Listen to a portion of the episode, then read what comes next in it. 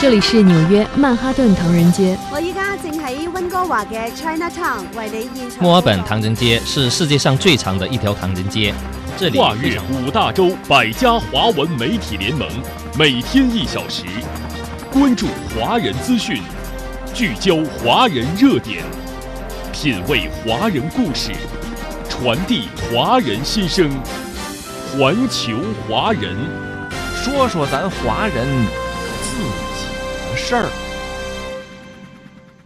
好，听众朋友，欢迎您继续收听环球华人节目。接下来，请听华人故事——红河边上的华人艺术团。加拿大曼尼托巴省首府温尼伯，红河在这里静静地流淌而过。这是一座不大的城市，数万名华人在这里生活工作，为自己的梦想打拼。中国传统文化也因为他们的坚守，在红河边上落地生根，得到传承和发展。红河对我们的意义很重大哈，我们晚上在散步，冬天在钓鱼，所以我们在这个红河拍这个红河谷呢是非常有意义的一件事情。这一天，曼尼托巴华星艺术团团长刘刚和几位艺术团成员一起来到红河边，他们要录制一首很多中国人耳熟能详的加拿大民谣《红河谷》。这首歌讲述了红河一带的早期移民开荒种地、艰苦创业、建设家园的故事，同时也表达了人们对美好生活的向往。最后这个就是都牛仔，你们要走了嘛？你们是要走，又是高兴，但是又是又是又是留恋不舍的那种感觉，是哈？要有有有这种表表表表示，所以说这个这你们这你们那个感觉应该这样的感觉。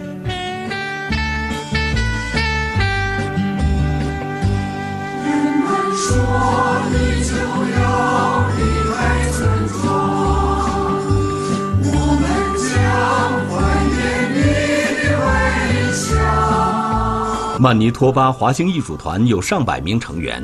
平日里他们都有自己的本职工作，只有在业余时间才参与节目的排练和演出。对他们来说，《红河谷》这首歌有着特殊的意义，每当旋律响起，都会勾起他们对祖国和故乡的眷恋与回忆。《红河谷》这首歌对于我们这一代人来说，每个人都会唱。现在唱着它，尤其是漫步在呃绿草如茵的这个红河边，觉得特别的亲切。红河谷也已经成为我们的第二家园。我们热爱自己的祖国，也热爱我们的第二家园。你会发现，红河谷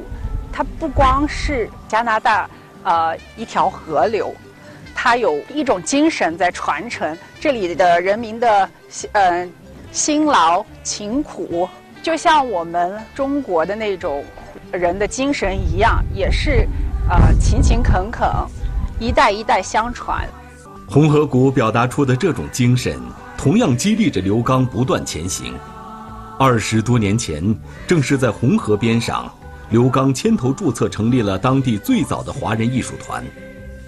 多年来，他带领团队从零开始，慢慢发展壮大，组织并参与了中秋晚会。华人春晚等上百场大型文艺演出，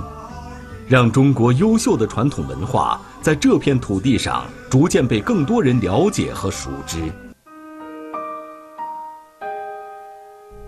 刘刚出生在山城重庆，移民加拿大之前，他在一家医院担任消化内科主治医师。一九九二年，他应邀来到加拿大曼尼托巴大学从事医学研究工作。业余时间，刘刚是一位文艺爱好者，喜欢唱歌跳舞。然而，初到温尼伯时，他便发现，当地没有一家专业的华人艺术团体，大家在业余时间也没有娱乐的场所和平台。于是，刘刚和几位朋友商议之后，他们决定在当地正式注册成立一个艺术团。我们那个 第一笔资金呢，说起来也好笑，是因为确实我们当时来都都是在工作，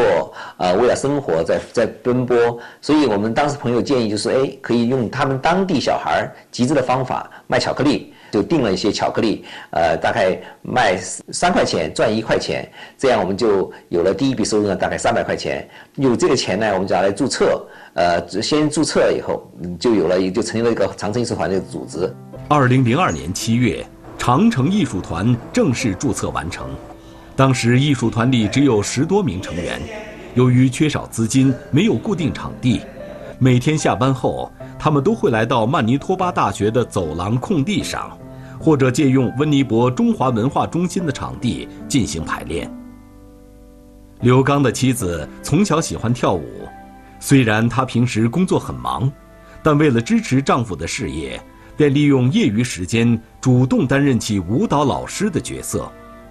就是在这样的条件下，长城艺术团开始了排练工作。这些人呢，像有来自有医生、医生，有来自政府的工作人员、官官员，有 IT 行业的，还有一些就是就纯粹就是开 truck 的、开车的，各行各业都有人。呃，然后呢，我们当时排练，我记得第一个舞蹈就排练就叫四季美人，就是一个扇子舞。这是就是比较典经典的中国传统舞蹈嘛，就是当当时就是第一个舞蹈是这个。嗯，我也不是专业的，但是呢，因为喜欢，然后呢，就凭着一股热情，在呃借助一些资料、电视啊什么的资料，然后参考拔袋子，然后根据我们的情况做一些小修改。嗯，主要的任务就是那个。节奏要搞拿准，然后呢，注意调节，看看前后左右都有有余光要要要瞄一下。为了尽快让长城艺术团步入正轨，刘刚一方面在社会上招聘舞蹈老师，一边搜集优秀的中国舞视频，让成员们通过视频进行学习和排练。半年后，刘刚决定在2003年春节举办长城艺术团的第一届华人春晚。呃，长城艺术团刚刚成立的时候，其实我们搞了一次小型的演出，在意大利中心，我们自己准备了一些节目，同时呢，邀请社会上的那些艺术家们或者是有个人特长的人，准备了一些节目。当时演出以后呢，反应效果特别好。当时我在想，能不能够趁热打铁，我们搞一次春节晚会？但是呢，时间很紧，仅仅只有三个月的筹备时间。刘刚回忆说，当时条件非常艰苦。为了节省经费，他们的演出服都是从华人社团东拼西凑借来的，演出场地也非常简陋。好在，刘刚要举办春节晚会的想法得到了当地很多华人社团和留学生的支持，他们热情非常高，义务为这场演出服务。很多细致的工作，刘刚和妻子也是亲力亲为。每天下班后。他们都会全身心地投入到演出的筹备工作当中。我们那个时候借了服装呢，有时候就没有其他的装饰、头饰什么的。那我还在那个商店里面、布店里面去把材料买回来，啊，自己在缝纫用缝纫机做头饰，做跟孩子们做发带这些，呃，主要是这些后勤工作。呃，现在我在的地方呢，就是曼尼托巴大学学生中心。当年二零零三年，我们就在这里和。中国学生会一起联合主办了第一届春节晚会，呃，当时呢就是这个台子就在这个位置，呃，比这个稍微大一点，都是我们自己搭起来的。这里呢没有音响，也没有什么灯光，我们都是义工们自己搭建起来的，所以条件应该是很简陋。经过大家的不懈努力，在二零零三年春节期间，第一届温尼伯华人春晚。在曼尼托巴大学临时搭建的舞台上如期上演。除了长城艺术团自编自导的舞蹈、合唱、时装表演、民乐合奏等节目外，刘刚还邀请了一些华人艺术家参与其中。We specially invited Miss Yiza from Yunnan Province. 在这个简陋的舞台上，在单调的舞美灯光下。华人演员们用汗水和热情，为现场观众带来了一场中国传统文化的集中展示。节目主持人呢，我们也仿照中央电视台春节晚会有四个主持人，他们来自不同的工作岗位、不同的职业，然后呢，我们还是中英文双语主持的，所以当时还是觉得还挺有、挺有、有点像模像样的一个春节晚会哈。在刘刚看来，当时的演出虽然很简单，但是演出结束后，观众的热情却超出他的想象。大家对这场演出给予了很高的评价。这次演出也让长城艺术团在当地打开了局面，不少华人找到刘刚，希望能够加入艺术团。这也让刘刚及艺术团的同事们信心大增。他们决定将华人春晚一直办下去。这个活动确实要花很多精力、人力、物力的，都是很耗费每个人的时间。所以，呃，但是呢，我觉得很特别值，累还高兴着。确实是，这是给也给我们华人社区，呃，提供了一个啊有品质一点的春节晚会吧。虽然通过举办第一届华人春晚，长城艺术团有了一定的影响力，但在最初几年的发展中，刘刚仍然被资金短缺、没有固定排练场地等问题困扰。为了维系艺术团的发展，很多工作人员不要报酬，义务为大家服务。艺术团也偶尔参加一些商业演出，所得收入用于购置演出服装、道具等。然而，更让刘刚感到头疼的是，在当地很难找到固定的专业老师。这个城市嘛比较小嘛，所以说呢，很多人移了民以后呢，或者因为工作原因呢，都很陆陆续续都搬走了，包括老师。就是我每年几乎。就老师能在这个稳定一到两年都很不错，要么他去学习去了，没有时间来教；要么家庭有生小孩了也来不了。好，而且那个学员呢也是在不停的流动，所以这个是我们是困扰我们的很大的一个困扰一个瓶颈。也就是说，为了解决师资以及排练场地的问题，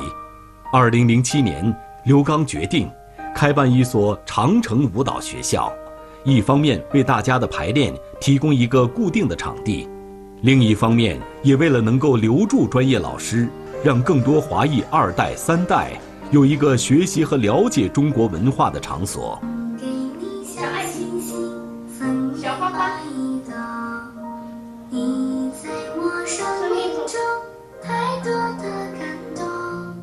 我们那个学校呢，主要是以中国民族舞、呃中国古典舞以及流行舞蹈为主。我们这一代弘扬的目的为主，但是呢，往后面呢，就是要让华二代、二三代以及以后的华人的后代能够继续保持中国文化和中国的那个舞蹈艺术。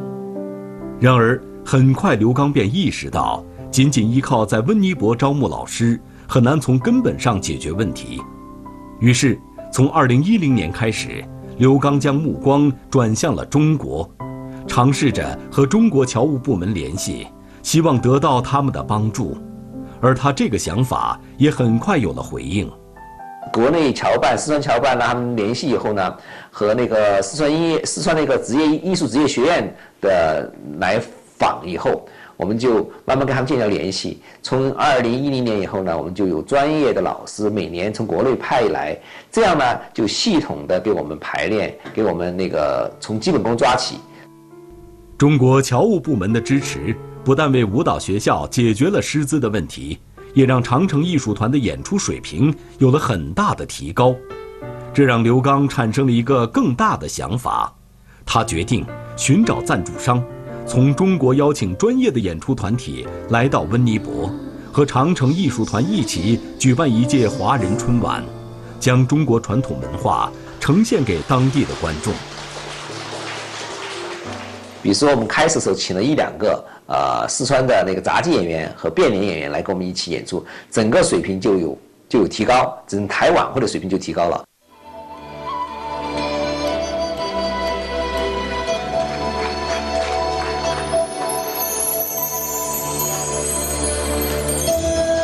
二零一三年，长城艺术团主办的第十一届华人春晚在温尼伯一家剧场如期举办，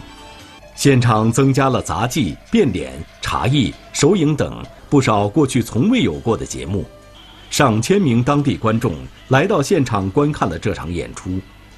演员们的表演也得到了他们的一致认可。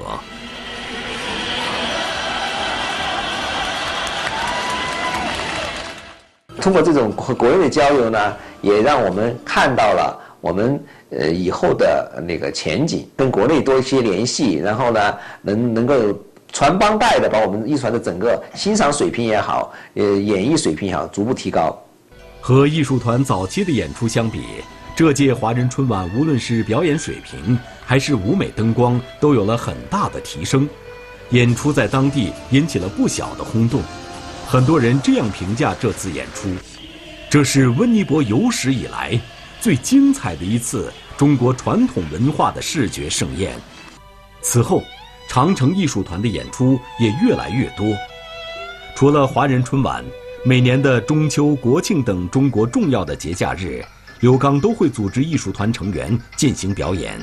将中国文化介绍给当地观众。不过，由于刘刚和妻子都有本职工作，艺术团的排练和演出几乎占据了他们所有的业余时间，这也让他们没有时间和精力照顾家庭。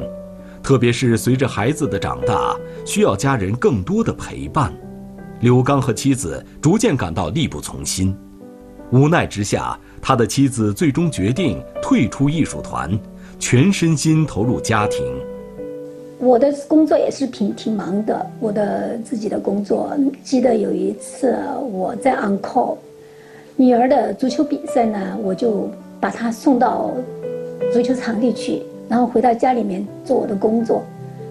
没有多久就接到他队友妈妈的电话，说女儿受伤了，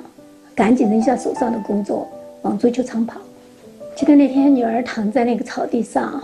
我在那儿陪着她，等着那个救护车来，心里面也在想：哎呀，刘刚你在哪儿啊？我们也希望你在这里跟我们一起啊。那段时间确实挺难的。对我们这个家庭来说挺难的。他虽然没有教跳舞了，但是呢，他把那个家里的嗯后顾之忧解决了，就能够小孩陪伴小孩，带小孩去呃学校的活动，以及家里的那个家务事，就承担了很多。所以呃，我觉得这个长城艺术团的功劳，他肯定是不说是百分之百嘛，百分之八九七八十，他应该有有有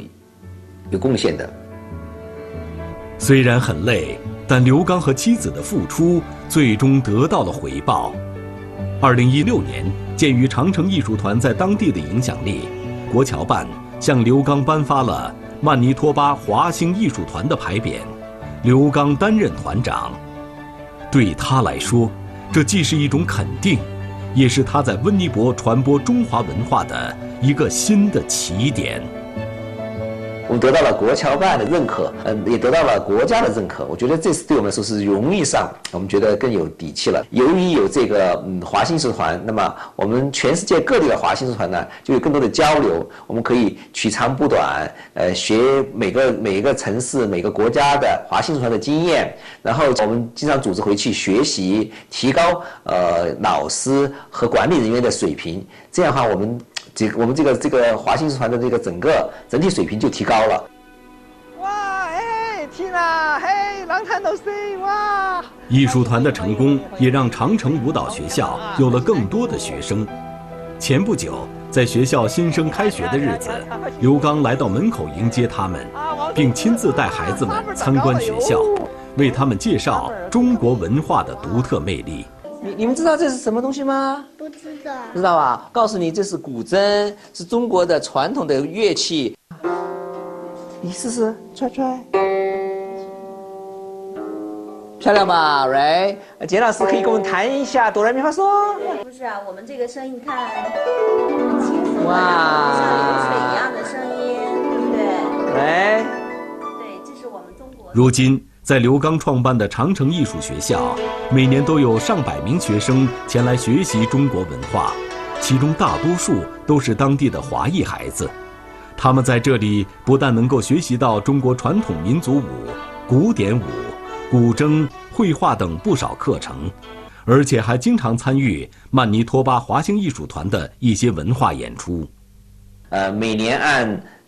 一百个学生参与人次哈，参加培训的人次来说，平均算的话，二十年下来，差不多也有两千人次参加我们长城艺术团的呃学习和排练，像民风节、亚洲节、呃文化中心的活动，呃，所以按一年平均下来有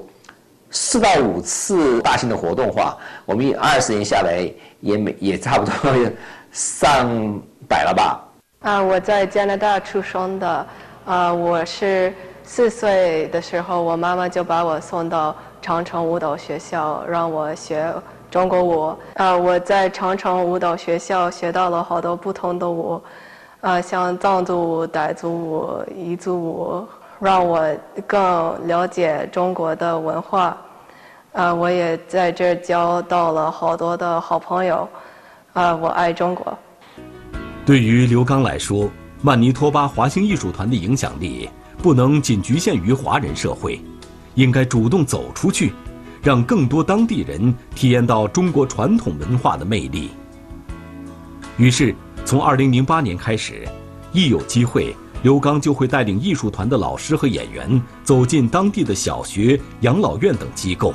为他们表演中国传统舞蹈、杂技等节目。也为他们带去来自华人社区的问候和温暖。二零一三年，鉴于刘刚为当地社区所做出的贡献，他还获得温尼伯市长颁发的社区服务贡献奖。呃，我们感我感我觉得最让我感动的是，二零一六年的时候，啊，我们带着贵州杂技团的人，我们一起到那儿去演出，去给他们慰问，他们就给我们就说，哎呀，我们我们的年龄呢，也没也不可能去中国，你们把这个这些节目送到我们眼前，我非常感谢你们。那老年人就纷纷跟他们合影留念。我觉得这种我们把中国的文化通过这种方式。呃，送到基层去，送到最下面里面的那些最年幼的和年长的这个人群里面，特别是主流文化里面、主流社会里面，我觉得是特别有意义，而特别直观、特别让人家能够接受的一种方式。然而，刘刚所有的工作和演出计划都在2020年初戛然而止。当时。加拿大爆发新冠肺炎疫情，温尼伯所有的学校和剧场被迫关闭，长城舞蹈学校的课程也只能转到线上。线上舞蹈课呢，会影响呃学生们学习的情绪和质量，但是呢，他们爱好学习的人呢，还是继续坚持。呃，当疫情得到一些控制以后呢，恢复线下的呢，所有人来参加的都是戴着口罩，呃，在参加舞蹈培训、陪着练习，呃，而且呢，那个尽管戴口罩很影响呼吸，很累，很多人还是呃坚持不懈的来上课，老师也是很辛苦的在教，所以疫情对我们的影响是非常大的。让刘刚欣慰的是，虽然受到了疫情的影响，但学生们的学习热情一直都很高涨，他们还在疫情期间在线上举办了几次大型演出，受到了华人社区的热烈欢迎。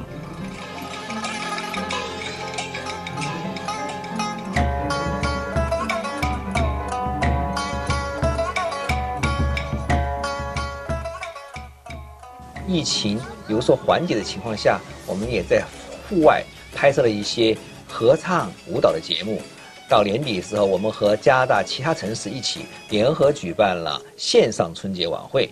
嗯，春节晚会呢，当时我们在这里的形式就是没有加，没有那个观众，没有观众，但是呢，我们就是演员一起演。所以说，呃，是一个很艰难的过程，也是一个新的尝试。但是我们也就保持了这个春节晚会的连贯性。这个活动今天就是我们新老移民见面线下见面会。我们长城的任务呢，第一个就是要有表演哈，呃，一点钟开始呢是活动开始，他们登记的那个。第二个呢就是讲话。这是前不久当地华人社团在红河边上举办的一次情系温尼伯夏日华人联谊会活动，这也是在疫情爆发后当地华人第一次聚在一起。刘刚带领团队参加了这次活动。他们想利用这次难得的机会，为新移民提供帮助的同时，也将曼尼托巴华星艺术团推介出去，让更多的华人加入到传播中国文化的大家庭当中，帮助新移民能够呃更好的融入在这个社会里面。我们长城艺术呢，作为一个呃当地比较呃历史比较悠久的、比较专业的一个一个团团体呢，我们参与这个活动呢，也是想要。把我们呃能够提供的服务给新移民，让他们能够，他们小孩也可以到我们学校来学习舞蹈，学习中国文化，保持这个中国文化的延续。如今，刘刚来到温尼伯已经三十年了，这些年，中国传统文化在他和艺术团成员的不断努力下，在红河边上逐渐被当地人了解和熟知。刘刚说，他们的演出也许不是最专业的，舞台效果还有很大的提升空间，但是他们会永远保持对中国文化的热爱，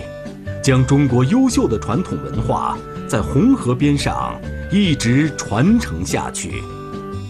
当我们第一次来到温尼伯的时候，知道我们从小熟悉的那首加拿大民歌《红河谷》就诞生在这片土地上的时候，一下子拉近了我们和当地人的距离。这里已经是我们的第二故乡，我们要在我的第二故乡温尼伯红河边上传承发扬中国文化，让我们的后代记住，在遥远的东方，中国是我们的根。中华文化是我们的精神支柱，我们世世代代都不能忘记。好，听众朋友，以上您收听的是华人故事红河边上的华人艺术团，感谢收听今天的环球华人节目，明天同一时间我们再会。